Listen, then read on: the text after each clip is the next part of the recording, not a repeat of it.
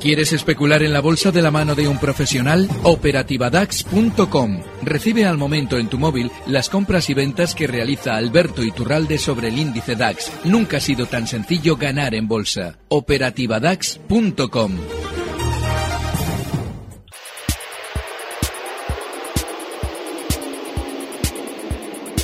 Tiempo de análisis.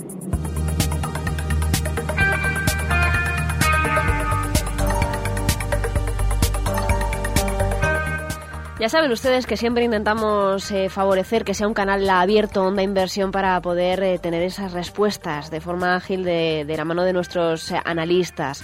Todos los martes tenemos esa cita con Alberto Iturralde, analista independiente y colaborador de díasdebolsa.com. Alberto, muy buenos días.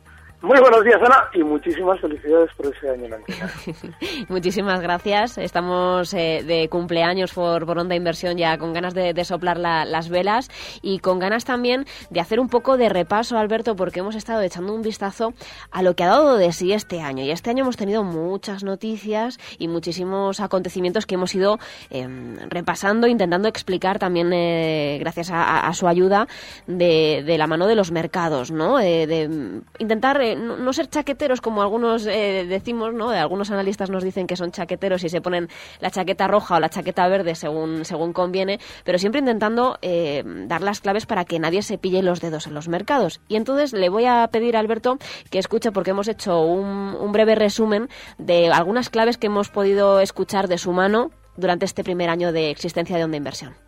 Oh, fenomenal.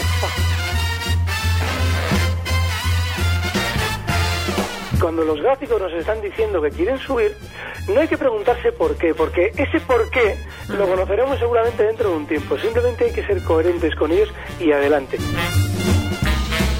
Ojo, porque ahora a ver si nos va a dar la sensación de que tenemos que comprar cuando la FED eh, vuelva a salir a, con nuevas decisiones o declaraciones y lo que va a suceder es todo lo contrario. Es decir, que ahora no hay que dar por hecho que el hecho de que la FED hable, aunque los mercados nos hagan un primer gesto alcista, no nos debe hacer colocar un stop en cualquier posición.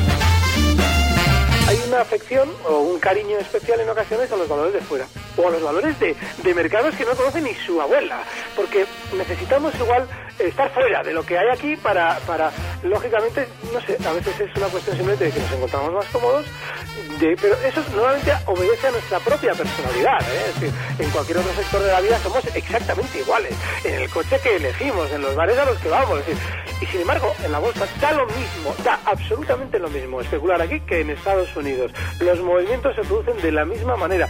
Sí es cierto que hay mercados como el Nasdaq, que por su especial volatilidad, hombre, ahí se puede especular sin problemas, pero ojo, siempre y cuando seamos súper disciplinados a la hora de aplicar un stop o de recoger un beneficio.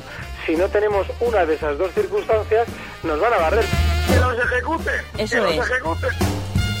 Todas esas, esas semanas hemos estado comentando que a la hora de ver un techo, si es que lo teníamos que ver, uno de los primeros síntomas es la volatilidad. Luego viene un latigazo fuerte a la baja. Lo que hemos visto no es el latigazo fuerte a la baja, es volatilidad, es nerviosismo y es rapidez, la rapidez que las subidas normalmente no nos suelen dar para que no nos incorporemos.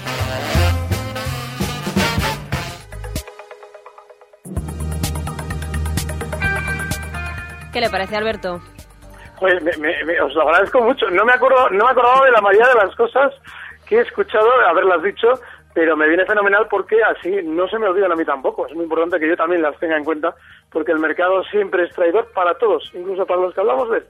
Hablábamos eh, durante muchas semanas de, de, qué hacer, ¿no? De, de si esa Reserva Federal eh, estaba dando señales erróneas en algún caso para, para, que la gente se incorporase a movimientos que ya habían finalizado. Y, y comentábamos también algunos títulos eh, que nos iba planteando también la, la, audiencia y me he quedado con ganas de meter ese corte de qué a gusto me he quedado hablando de Almira Lana. Sí, sí, Pero... bueno, eh, hay muchos, hay muchos factores que de alguna manera eh, nos están invitando siempre a movernos con el pie cambiado. De hecho, si la Reserva Federal hubiera salido a um, declarar, como hemos visto durante estos meses, al igual que el Banco Central Europeo, esa especie de apoyo incondicional, que no es más uh -huh. que emitir monedas sin subyacente, pero eso si lo hubieran hecho hace dos años, nosotros, todos, de los pequeños inversores, se habrían incorporado alcistas y habrían podido aprovechar la gran subida. Sin embargo, cuando aquellos estaban callados como ratas, es ahora cuando ya se han realizado las subidas cuando aparecen a decirnos que si hubiera algún problema nos van a salvar. Lo que no nos dicen es que en realidad todo eso obedece a las maniobras habituales del sistema financiero para colocar sus títulos de bolsa a los pequeños inversores que hayan quedado rezagados. Y como estos dirigentes financieros de la Fed o del Banco Central Europeo están a sueldo de los bancos privados, pues lógicamente siempre nos dan las pautas al revés.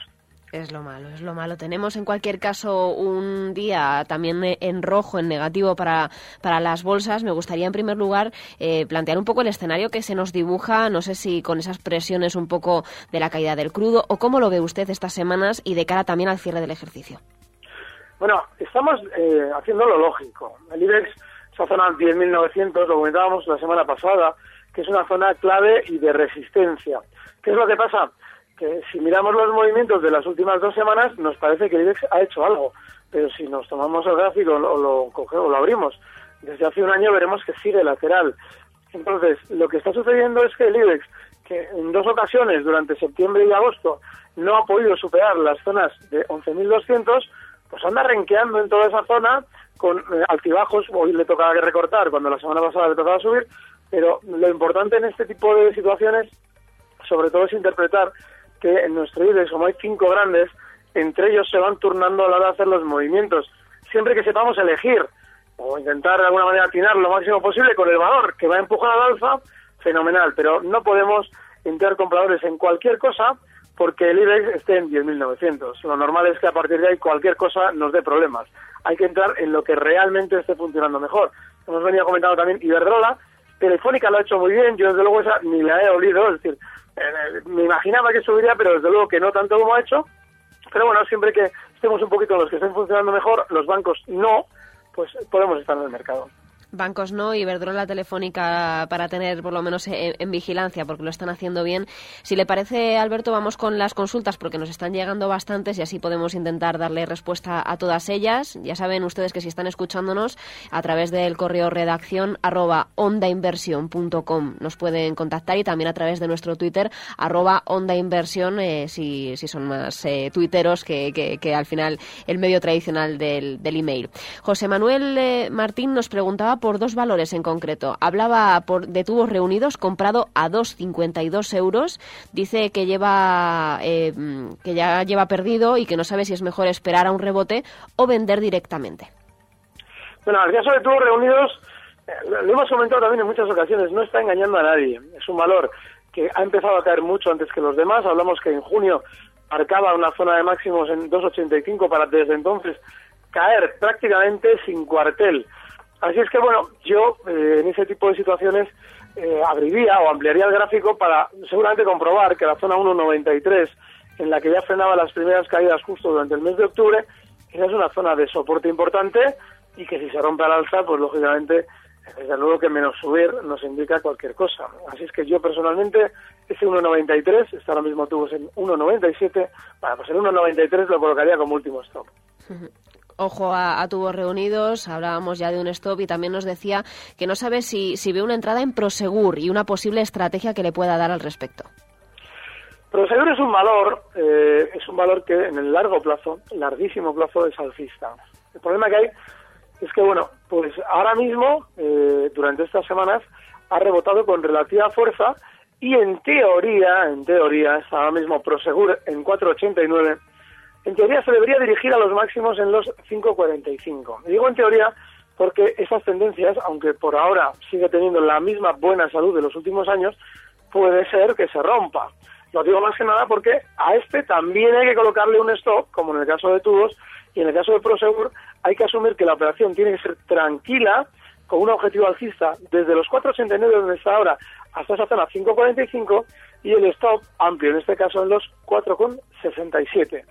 Tenemos ya esa estrategia para Prosegur, eso sí, ojo a los plazos también. También nos preguntaba Antonio Molina, bueno, dice, le, querría preguntar a Iturralde, eh, ¿qué le hizo no cerrar los largos que tenía abiertos en el DAX desde el pasado 3, día 3, cuando el mercado cayó fuerte tras la decepcionante rueda de prensa de Draghi? Porque era volatilidad y porque en la operativa DAX tenemos que tener mucho cuidado con que la volatilidad no nos engañe. Salió bien, esa jugada nos salió bien y precisamente eh, se trata de que, como ya llevamos en varias ocasiones viviendo movimientos muy nerviosos cuando Draghi sale a la palestra, pues yo sí, efectivamente. Lo que supuse es que iba a pasar lo que afortunadamente después sucedió. Eh, suelo insistir mucho que en la operativa tengo normalmente unos stops relativamente amplios. Cuando va a hablar alguien, los stops para mí son todavía mucho más amplios porque precisamente las eh, declaraciones no generan movimientos consistentes, pero sí generan nerviosismo en las horas siguientes a esas declaraciones. Con lo cual, para que no nos afecte, y sobre todo a los que siguen la operativa con día SMS, no les pille con el pie cambiado, intento de alguna manera no dejarme afectar demasiado. Pero sí es cierto que fue una operación que nos salió bien, pero con, bueno, pues, lógicamente también con mucha dificultad. También dice que aprovecha para preguntarle si mantiene o cierra los cortos que tiene abiertos desde 9914 y que el día 5 le recomendó mantener con paciencia a pesar de que iba perdiendo. Por favor, que le diga el stop y el objetivo y si le aplica filtro temporal. Los stops en el DAX están relativamente claros. El problema es el siguiente. El, el máximo que marcaba en junio, 10.050, es resistencia. ¿Qué es lo que pasa? Que a una posición corta hay que colocar un stop por encima del 1050. Esa zona ya se ha marcado. Entonces, eh, si estamos abriendo unos cortos y, en cierto modo, desde los 9.914 ya probablemente 150 puntos nos inquietan de pérdida, pues tenemos un problemón, porque si la resistencia está justo a 150 puntos y nosotros, pues lógicamente lo normal es que si nos cierra por encima, que ya lo ha hecho el DAX, tengamos que aplicar un stop, quizás nos venga mejor a la hora de abrir esos cortos si realmente 150 puntos son un problema, pues esperar justo la resistencia, es decir, 10.050, y darle de alguna manera un poquito de amplitud a ese stop, un poquito por encima de los 10.150. Pero eh, desgraciadamente en resistencias operar supone el estar a veces laterales, nos marca un poquito por encima, vuelve a estar por debajo como está ahora mismo. Desgraciadamente los, los, los gráficos en resistencia son laterales. Así es que hay que, que un poquito sopesar si le interesa esta vez sí fijar ya ese último stop por encima de 10.050, por ahora está ganando la posición, pero no es una posición bajo mi criterio. Si se está planteando con una, mm, un problema en el caso de perder 150 puntos, no es una posición que sea muy conveniente ahora mismo. Rafael de Alicante también nos quiere preguntar por Yastel, si usted ve una oportunidad de compra en los precios en los que está. Eh, Yastel tiene el problema de todo el rum rum que hay en torno a esa OPA. Yo insisto, lo he comentado durante estas semanas con el caso de Fomento. Valor más absurdo no había. Y sin embargo, como ellos han sabido colocarse en las noticias, hablo de Fomento, ¿eh? de manera artificial y bajo su cuenta de riesgo, nosotros, como somos auténticos miembros del rebaño, pues vamos a especular con Fomento.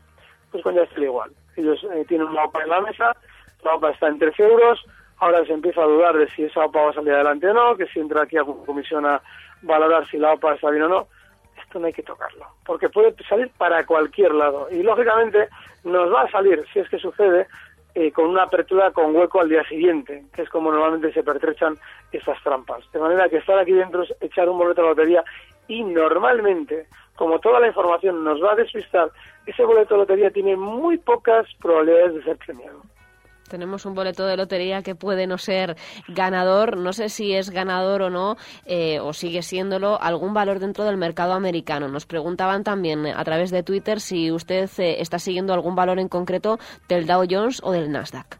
No solo seguirlos, porque son precios que, eh, fíjate, yo insisto mucho siempre en que nos da exactamente igual, pero exactamente igual, ¿eh? un mercado que otro. el irnos a Estados Unidos es en cierto modo, más que ir a un sitio que esté mejor que aquí, es huir de España. Y bueno, yo comprendo que igual a alguien no le gusta el mercado español, pero los valores ahí funcionan exactamente con los mismos criterios. Si queremos buscar, debemos ir siempre a valores que estén manifestando una clara tendencia alcista. Por ejemplo, Merck. Merck es un valor que durante estas eh, últimas semanas está muy alcista. Claro, a la hora de especular con este precio, claramente el stock tiene que estar desde los 61,89 donde está ahora mismo, en la zona 58,90, pero no mucho más. También me preguntaba Ramón desde Madrid eh, si Airbus ha hecho un techo y debería operar a la baja en este título. Bueno, Airbus es uno de los valores, eh, voy, a, voy a abrir el gráfico español, es uno de los valores que puede haber hecho un techo. Digo puede haber hecho un techo porque tiene que seguir desarrollando un poquito más a la baja. ¿Por qué yo sí estaría corto? Pues porque claramente en el rebote que ha realizado durante estas últimas eh, cuatro o cinco semanas ha frenado donde debía, esa zona de 50 euros. Bueno, pues si colocamos un stop en los 51, podemos estar cortos con el objetivo en 42, que ha sido el último soporte. Sí se puede, pero ver un techo de largo plazo es prematuro. En último lugar, Alberto, le voy a preguntar si plantea alguna estrategia, no sé si dentro del DAX o de otro mercado o incluso en, commodities o, en divisas para el cierre del ejercicio. No, lo que en el DAX voy a abrir cortos en cuanto colguemos, porque tengo aquí, lo tengo aquí seguramente apuntando para más caídas hoy. Pero sí que eh, en materias primas sí que tendría especial cuidado con el oro, porque se está hablando de algo que es real, y es esa especie de disociación entre el futuro y la materia prima. Y hoy oímos cosa que es cierta, que los chinos han llegado a exigir el material después de haber cogido los futuros. Lógicamente, tienen derecho, si los mantienen a vencimiento, a que se les proporcione la materia prima metálica, pero eso no significa que vaya a influir necesariamente en la valoración de los futuros. De manera que mucho ojo porque no nos debe soñar que el oro en concreto tienda durante los próximos meses a continuar recortando. Es una materia prima que está bastante envenenada una materia prima envenenada el oro. Nos quedaremos pendientes también de la estrategia del DAX. Alberto, muchísimas gracias por celebrar el cumpleaños con nosotros. Que tenga muy buena semana y seguimos dando respuestas a la audiencia la próxima con usted el próximo martes. Gracias a vosotros. Un fuerte abrazo. Recibe al momento las operaciones de Alberto Iturralde vía SMS en tu móvil. Operativa DAX.com.